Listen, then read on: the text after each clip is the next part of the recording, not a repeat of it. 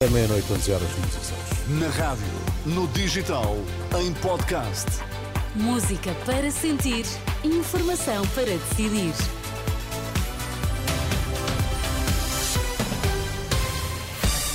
Notícias na Renascença, destaques a esta hora. Passagem de testemunho de Costa a Pedro Nuno Santos esta noite no Congresso do PS, no mesmo dia em que o Ministério Público considerou Costa suspeito de alegar a prática de crime de prevaricação.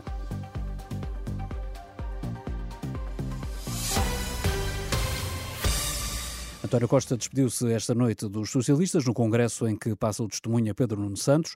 Num balanço de oito anos de governo, garantiu que só o PS pode fazer melhor que o PS e deixou um recado ao Presidente da República, sublinhando que pode ter sido derrubado, mas não foi derrotado.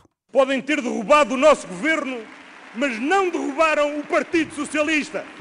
O Partido Socialista está aqui. O Partido Socialista está aqui forte. O Partido Socialista está aqui vivo. O Partido Socialista está aqui rejuvenescido. António Costa que diz que Pedro Nuno Santos está pronto para vencer as eleições de março e que vai acabar por ser o primeiro chefe de um governo nascido depois do 25 de abril.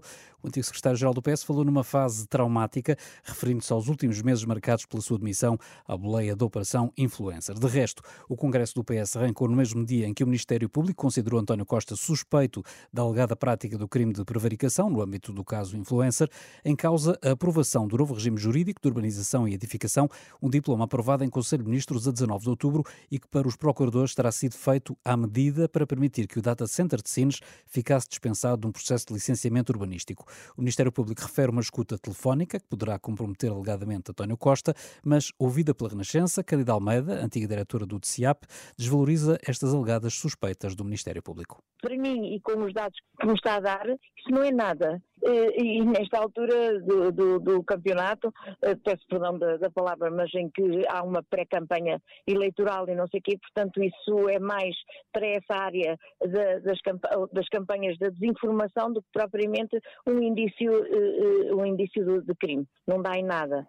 Nestas declarações a Pedro Mesquita, Cândido Almeida lamenta as fugas de informação nestes casos de justiça e considera uma extraordinária coincidência que esta notícia tenha sido dada a conhecer precisamente no dia em que arrancou o Congresso do Partido Socialista.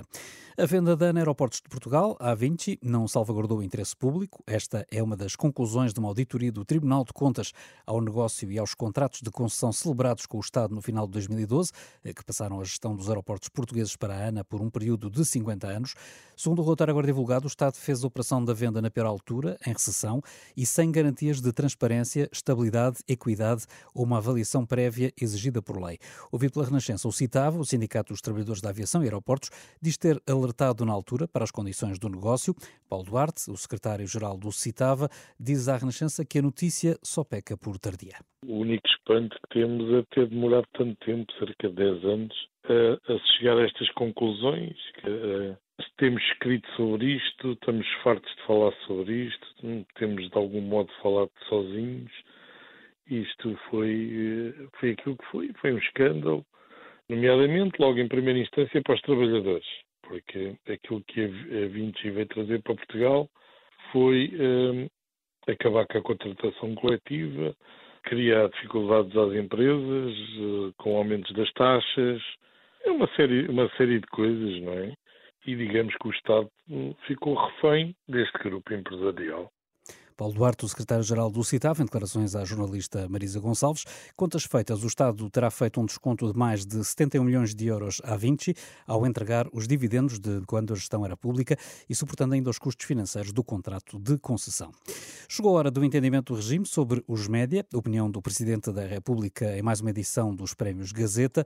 De resto, os premiados, nos seus discursos, fizeram questão de recordar o momento em que vivem jornalistas ligados ao grupo da Global Média. Para Marcelo, o realismo impõe que não se demore mais tempo para que não fiquem pelo caminho jornalistas, famílias de jornalistas, vários órgãos de informação, várias formas de escrutínio essenciais para a democracia. No futebol foi um jogo mal conduzido pela equipa técnica, mas isso não justifica o empate do Futebol Clube do Porto a uma bola esta noite na casa do Boa Vista. São declarações do técnico Sérgio Conceição, que sublinhou que a sua equipa foi ineficaz em termos ofensivos, apesar de ter tido oportunidades para ganhar. Mais uma vez fomos, fomos uh ineficaz em termos, em termos ofensivos, ou seja, tivemos algumas ou muitas situações para, para acabar o jogo com uma, uma vitória uh, com golos. Eu acho que há que reconhecer que o Boa Vista organizou-se bem defensivamente, foi muito agressivo. Enfim, acho que foi um, jogo muito mal conduzido também da parte da, da, equipa de arbitragem, mas isso já não, não podemos atribuir a, a isso aquilo que foi a nossa, o nosso empate.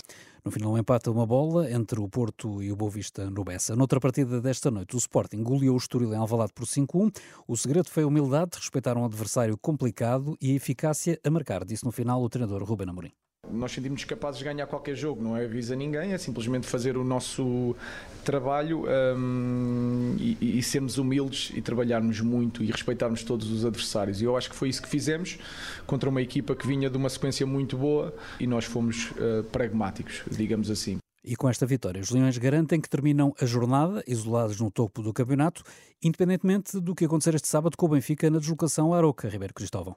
Boa noite. O Sporting e o Futebol Clube do Porto já jogaram esta noite. O Sporting teve uma robusta vitória sobre o Estoril Praia, enquanto que o Futebol Clube do Porto não conseguiu mais do que um empate no estádio do Bessa. E amanhã outro jogo, também importante, com o Benfica a deslocar-se à Arouca, onde em jogo da Taça da Liga teve algumas dificuldades, mas agora para o campeonato tudo será certamente diferente. O Benfica arranca como favorito, tem a totalidade dos seus jogadores disponíveis e Jorge Schmidt pensa que a equipa encarnada tem condições para voltar a aproximar-se do Sporting, uma vez que agora está a 4 pontos de diferença.